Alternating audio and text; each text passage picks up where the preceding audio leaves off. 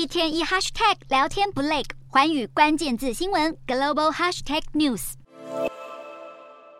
土耳其大选之夜，强人总统埃尔段依然毫不手软抨击对手。由于埃尔段与反对派共和人民党党魁基里达欧鲁得票率都没有跨过五十趴门槛，两人将在二十八日进行第二轮决选。埃尔段一手执掌土耳其政坛二十年，从一位改革派领袖摇身变成专制独裁者，成了西方国家的眼中钉。要是他这次痛失大位，将让欧美政府或多或少受益。外交方面，埃尔段一直奉行不结盟政策，还常在国际冲突中扮演调停角色。但就是这样一位和事佬，让西方相当棘手。尽管土耳其自1952年就是北约成员国之一，埃尔段掌权以来却与俄罗斯越来越亲近。尤其在乌俄开战后，埃尔段不仅拒绝跟进西方制裁俄国，还购买低价俄罗斯石油受贿，甚至不让瑞典加入北约。不过，埃尔段也因为与俄罗斯关系太好，付出惨痛代价。二零一七年，埃尔段斥资二十五亿美元向俄国采购 S 四百防空飞弹，这项协议害土耳其被踢出美国与盟友的 F 三十五战机供应链，加深彼此的不信任感。